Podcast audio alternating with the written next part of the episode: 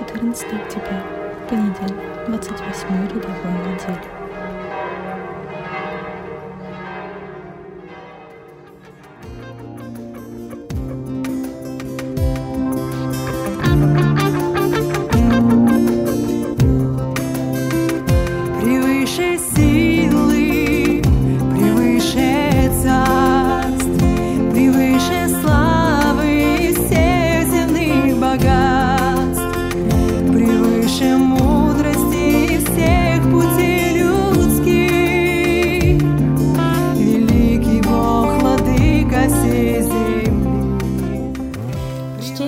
Святого Евангелия от Луки.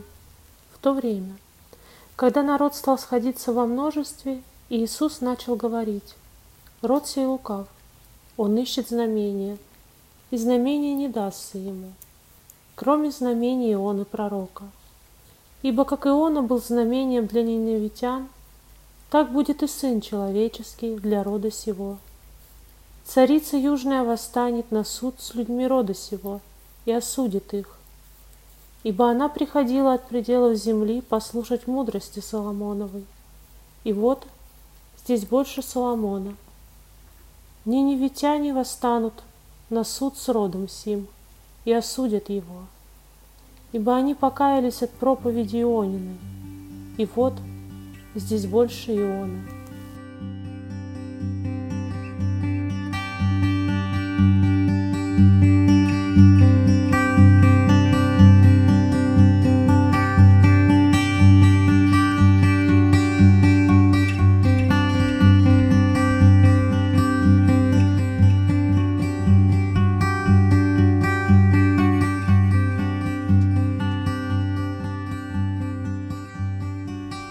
Иисус творит в Израиле много чудес, но это не утверждает всех в истинной вере. Некоторые начали подозревать, что Христос совершает знамения какой-то нечистой силы. Другие, искушая, требовали все новых и новых чудес. Истинная же вера должна быть простой и смиренной, такой, какая была у ниневитян или у царицы Южной. Иисус видит истинную причину неудовлетворенности иудеев.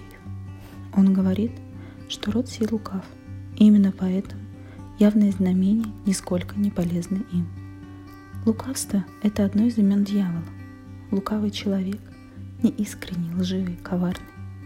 Такой человек при виде знамения, благодеяний, явных знаков Бога остается слеп и одержим только своим нечистым умыслом. Лукавство, лживость – это причина нашего неверия. Самое же истинное и вечное знамение, данное нам по подобию знамения Иона – это смерть и последующее воскресение Иисуса Христа. Принимая с верой это знамение, мы становимся способны заметить множество малых и неприметных на первый взгляд чудес, знамений в нашей жизни. Попросим сегодня о даре истинной смиренной веры, которая открывает нам глаза и проливает свет на всю нашу жизнь.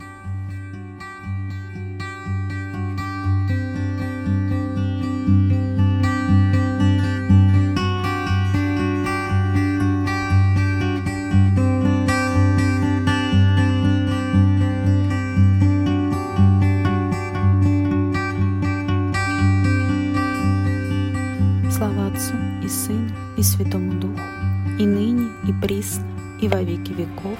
Аминь. Превыше смысла